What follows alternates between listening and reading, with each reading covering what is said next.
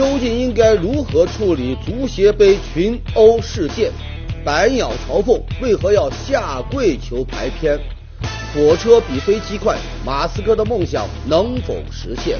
更多精彩尽在本期《杂志天下》。观众朋友，大家好，欢迎收看《杂志天下》，我是廖杰，和你一起来关注正在流行的话题。节目开始，咱们说一个足球的话题。前不久啊，足协杯第三轮比赛，咱们科普一下这个足协杯哈，就是足协举办的职业球队、业余球队通通都可以参加的啊。这第三轮比赛呢，业余球队武汉红星对战这个江苏苏宁。结果呢，零比一输掉了。没想到啊，随后就发生了严重的暴力事件。准确一点说，就是武汉红星队员围殴苏宁的队员。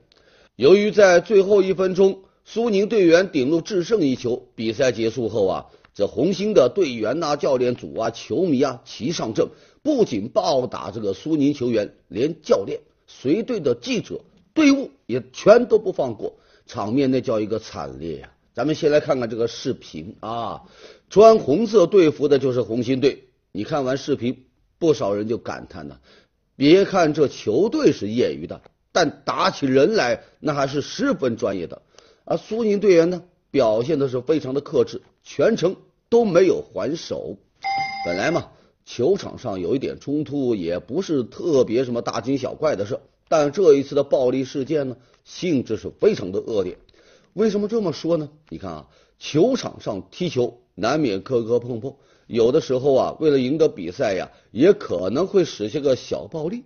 不过呀，场上人家有裁判在那控制局面呢。毕竟嘛，是在比赛当中。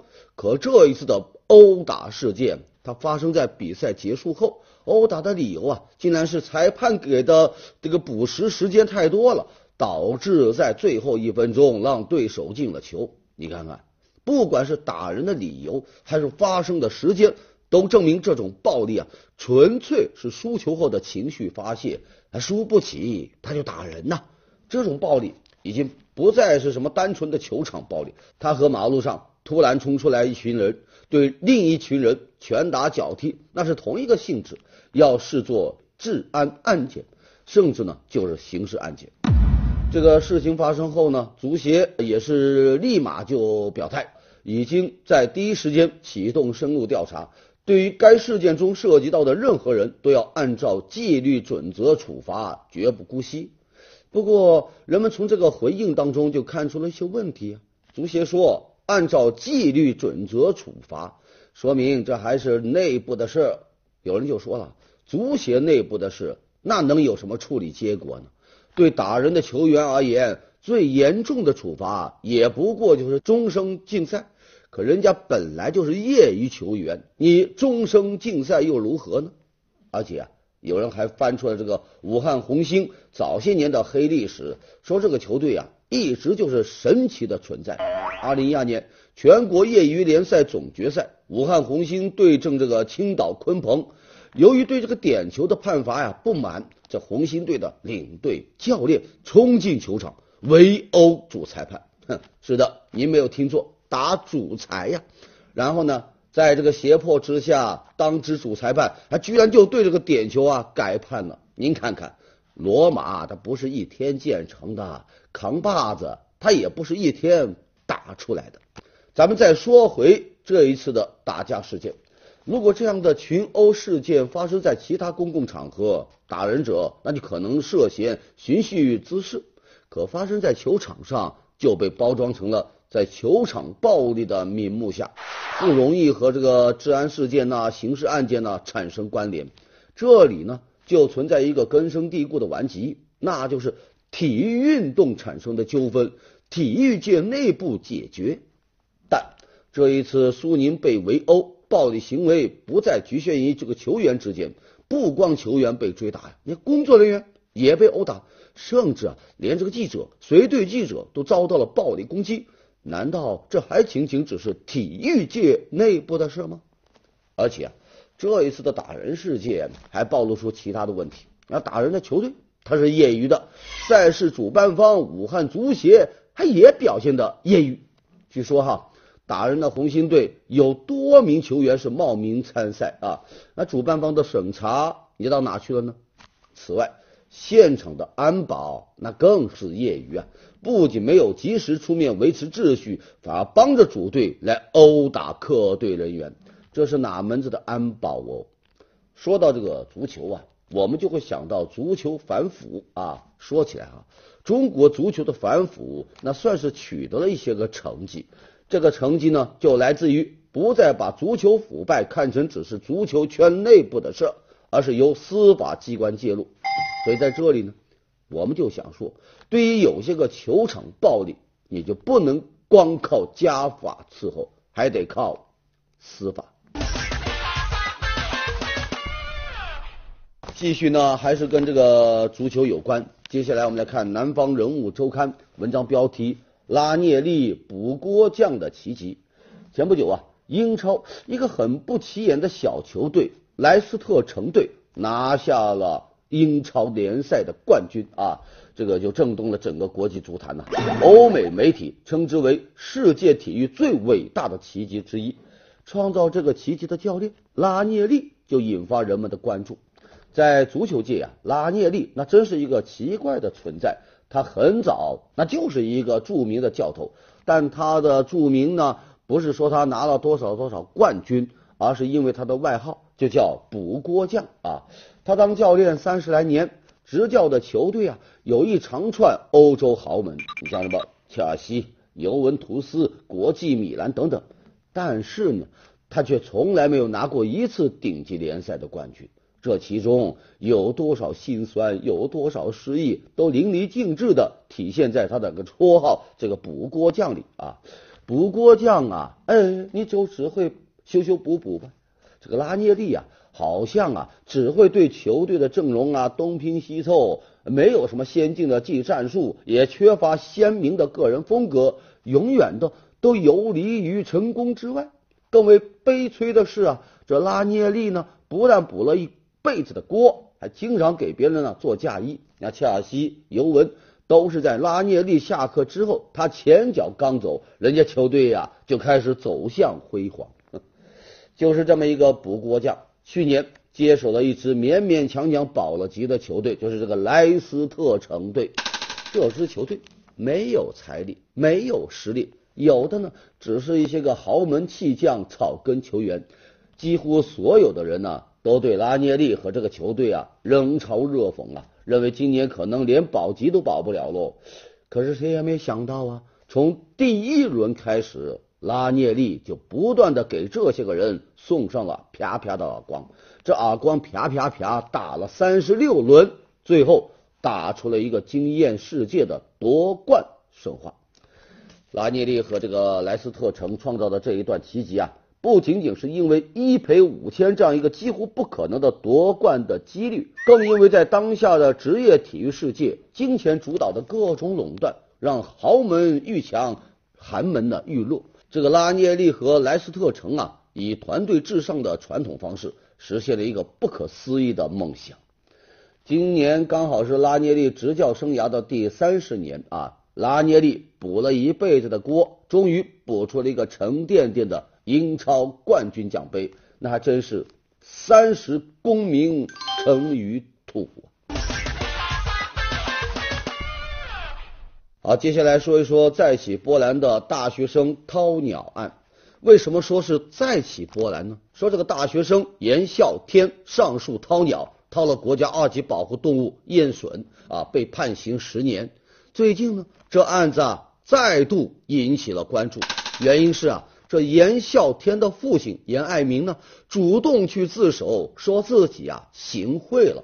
他说，儿子掏鸟被抓后啊，他多次向办案人员来行贿啊，送礼呀，送购物卡呀，送出去四万多块钱了，导也退回了一万多。说送礼的时候他是录了音的，现在呢，带着录音材料啊，书面材料啊，去检察院自首。大学生掏鸟被判刑十年，虽然引起了热议，但从法律上看呢，并没有什么不妥。当事人你并不是掏几个普通的鸟窝，捉几个普通小鸟玩一玩，而是在捕猎、售卖保护动物。在网上卖的时候啊，还特别注明了是笋，那真是明知故犯。判十年，其实还是往最低判的啊，因为根据法律规定，他抓了十多只保护动物，就属于呢情节特别严重，要判十年以上啊。哎，为了让儿子。少坐那么几年牢，这父亲啊，那真是蛮拼的。一开始呢是到处找门路送钱，那现在呢又跑去自首，冒着自己也要被追究刑责的风险，为儿子呢争取这么一次机会。按照目前的法律规定啊，审判人员在审理案件的时候有贪污受贿的，就必须要进入到审判监督程序。如果真的有办案人员受贿了，那就意味着。大学生掏鸟案可能要重新审理，那有人就说了：“严爱民那是舍生救子啊，那是围魏救赵啊！毕竟嘛，受贿、行贿那都属于犯罪。如果属实，不但那收了钱的办案人员，包括你行贿的自己也要判刑。”法律专家就说了：“即便启动再审程序，这掏鸟案你想要翻盘，希望很渺茫。毕竟。”事实没变，法律没变，这判决呢就很难再变了。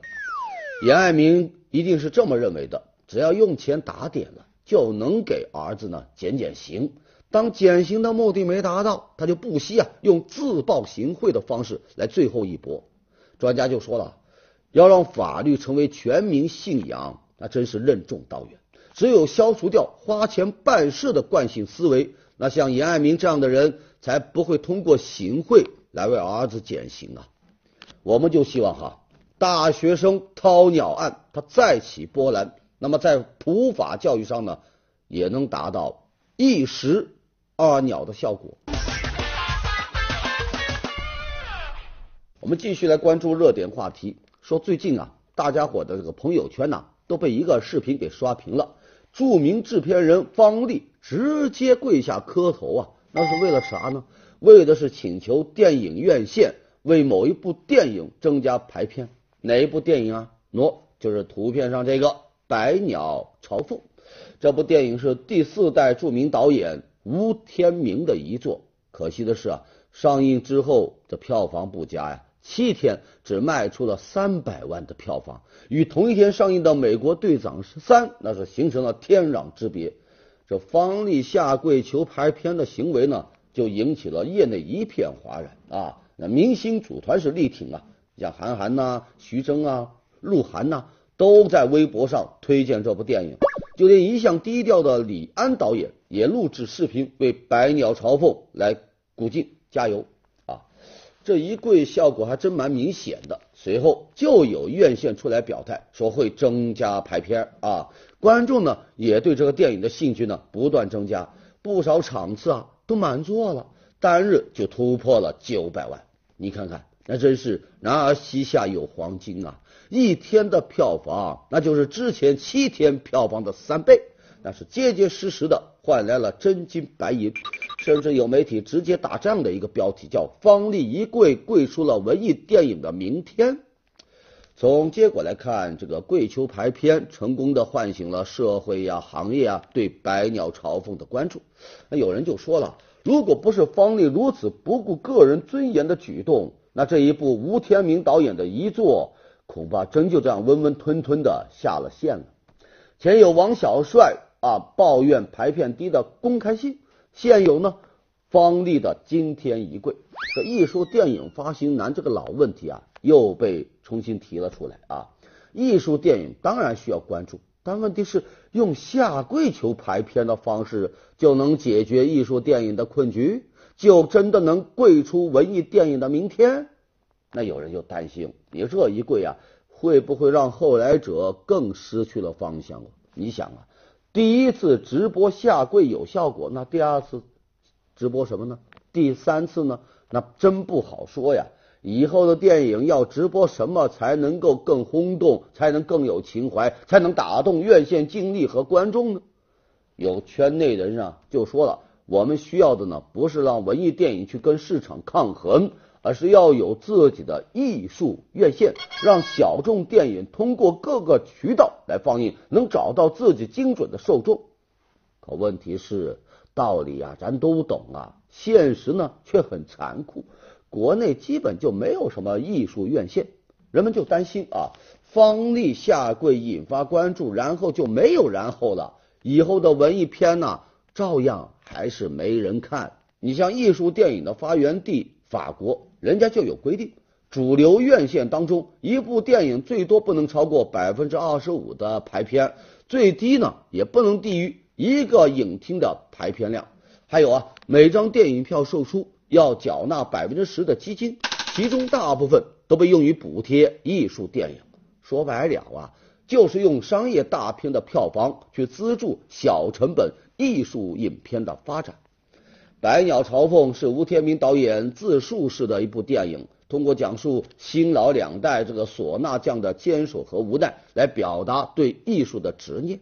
这电影里呢，有这么一句台词：“只有把唢呐吹到骨头缝里的人，才能拼命的把唢呐传承下去。”所以在这里啊，我们也想说，解决文艺电影的窘境。不能只靠电影人的独奏，其他方面呢？这伴奏呢？这合奏呢？是不是也得跟上？好，接下来进入板块，杂志标题最新一期的《三联生活周刊》文章标题：马斯克和他的第五种方式。最近。美国一家公司的超级环进行公开测试啊，实验车在一秒钟之内啊，从静止加速到每小时九十六公里。尽管从视频上我们来看啊，这个测试呢好像没什么新奇之处，跟人们想象中的超级高铁还差了很多呢，但它依旧吸引到全世界的目光。这个项目之所以备受关注啊。因为最早提出这个设想的是被称为现实版钢铁侠的马斯克。二零一三年，马斯克公布了超级高铁项目，说呀，这是飞机、轮船、火车、汽车之外的第五种交通方式。按照他的设想，超级高铁那是在一个封闭的管道中以音速前行，时速呢超过每小时一千两百公里，比飞机的这个速度啊还要快。当前客机的时速一般就是一千公里以内呀，不少这个媒体就报道说，这个超级环呐里面是真空的，用的是呢是磁悬浮技术。但其实啊，按照马斯克的设计，它既没有真空，也没有磁悬浮。想要达到时速一千两百多公里，那最好的办法确实就是在真空当中，这样就没有空气阻力了。不过呢。要想做这么一条上千公里的真空的管道，不但技术上很难，那钱那造价那也受不了啊。所以呢，马斯克的设计呢，选了一个折中的方案，在低压条件下来运行。这管道中的气压呢，仅仅只有火星气压的六分之一。这个磁悬浮呢，也是因为造价太昂贵了啊，也被放弃了。它用的呢是另外一种技术，叫气垫悬浮。我们来看这个设计图，它有一个装置用来吸收客舱前方的空气，减少这个空气阻力。然后呢，再把吸进来的这个空气啊排到客舱的两侧和底部啊，形成一个高压气垫，使得这个客舱呢离开地面大概有一毫米左右，这样就可以减少摩擦啊，最终呢达到音速。按照马斯克的设想，超级环。比其他的交通方式啊，它要更安全、更快速、更便宜，还更舒服。不过也有人就提出了质疑啊，咱且不说它的建造成本多么高，技术要求有多难，它的安全性那真是一个问题啊。你比如每小时一千两百公里的速度来运行，那到了刹车的时候将会产生极高的热量，那你怎么降温？还有一个必须要考虑到的问题，就是发生紧急事故，如果客舱在管道内发生意外，那管道内的气压那么低，就没有足够的氧气，那该怎么办？当然了，尽管存在各种问题，人们还是希望啊，这个马斯克的第五种交通方式能够尽快变成现实，让人们出行啊，也就不走寻常路。好，接下来进入板块杂志图片。俄罗斯某动物园，一只小熊啊，老是喜欢把玩自己的后腿，挑战各种高难度的动作，看着呢像是在做瑜伽。有趣的是啊，当他发现游客都在看着他的时候，他竟然就害羞的遮住了脸，那真是萌的已经犯规了哈。又到毕业拍照季，瞧瞧这特殊的毕业照。三十四名女生身穿西服围坐成一个心形，中间的男生呢身穿白色的婚纱，还手捧鲜花。他们呢是延边大学小学教育专业的学生。这班里啊只有一个男生。这四年的时间里呢，他为全班的女同学是热心服务，照顾有加。这毕业了，女同学呀就用特殊的方式来感谢他。好，接下来我们来说这么一个事啊。前不久，广州的一位专车司机吴师傅接了一位女白领啊回公司，开到目的地之后呢，这女孩说了下车后会用手机付款，车费啊三十六块钱。可是没想到啊，这吴师傅啊等啊等啊，从白天等到黑夜，又从黑夜等到白天，直到第二天，吴师傅呢也没有收到这三十六块钱的车费。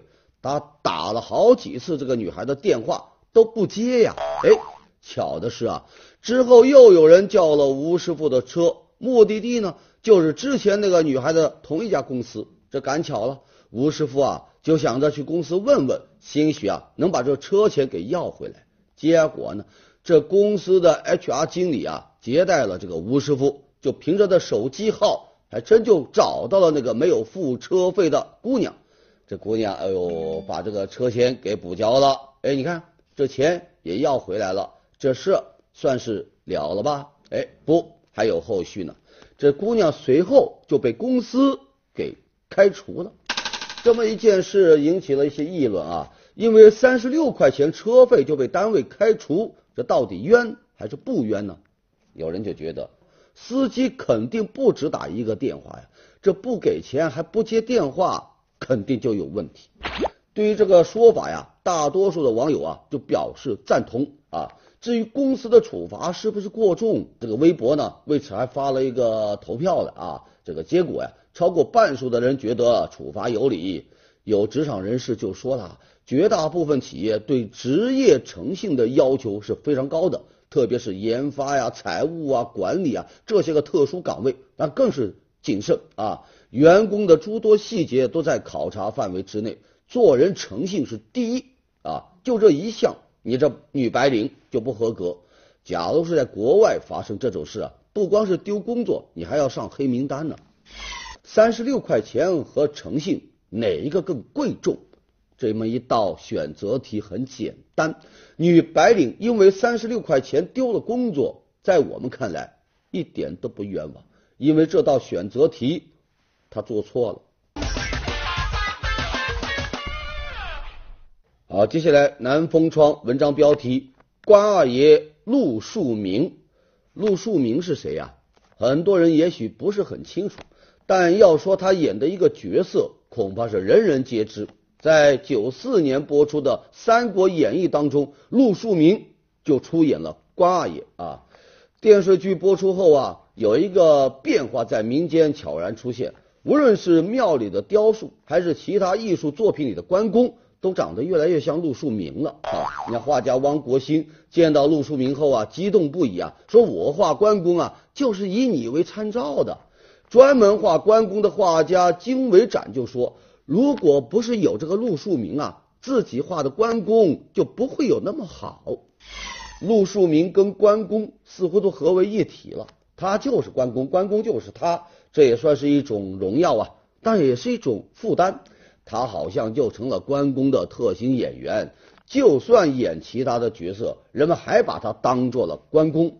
你比如在电视剧《汉武大帝》里，这陆书铭呢演李广，在剧里边呢是受尽了委屈，人们就无法接受啊，说怎么能把关公搞成这个样子？就因为这，尽管《三国演义》之后他已经很红了。但是呢，却没有很多导演来找他拍戏，没办法用啊，所以呢，他就只能去走穴，参加什么庆典之类的。三国之后呢，第一个敢用他的是这部戏《大话西游》，陆树铭在里边演谁呀？哼，最左边这个牛魔王，戴着一个塑料头套，腿上、身上啊，这个手上沾满了毛，鼻子上啊拴一个环，没有谁认得出来这是谁演的。为了照顾演员呐，原来的剧本里啊，牛魔王最后要拿掉头套，露出真容，但陆树铭却说了不必了。万一观众看到关公演牛魔王，那还不得群情激愤、义愤填膺啊？他甚至说呀，在电影片尾就不要打我的名字了。那个时候啊，陆树铭就感叹：一个角色他可以成全你，也可以让你呢走入绝境。现在这二十多年过去了，他六十了，退休了，很多东西呢就不再介怀了。他就说了，第一个。趁喜打劫，办理结婚手续本来是一件喜事，但有人呢却打起了趁喜打劫的算盘。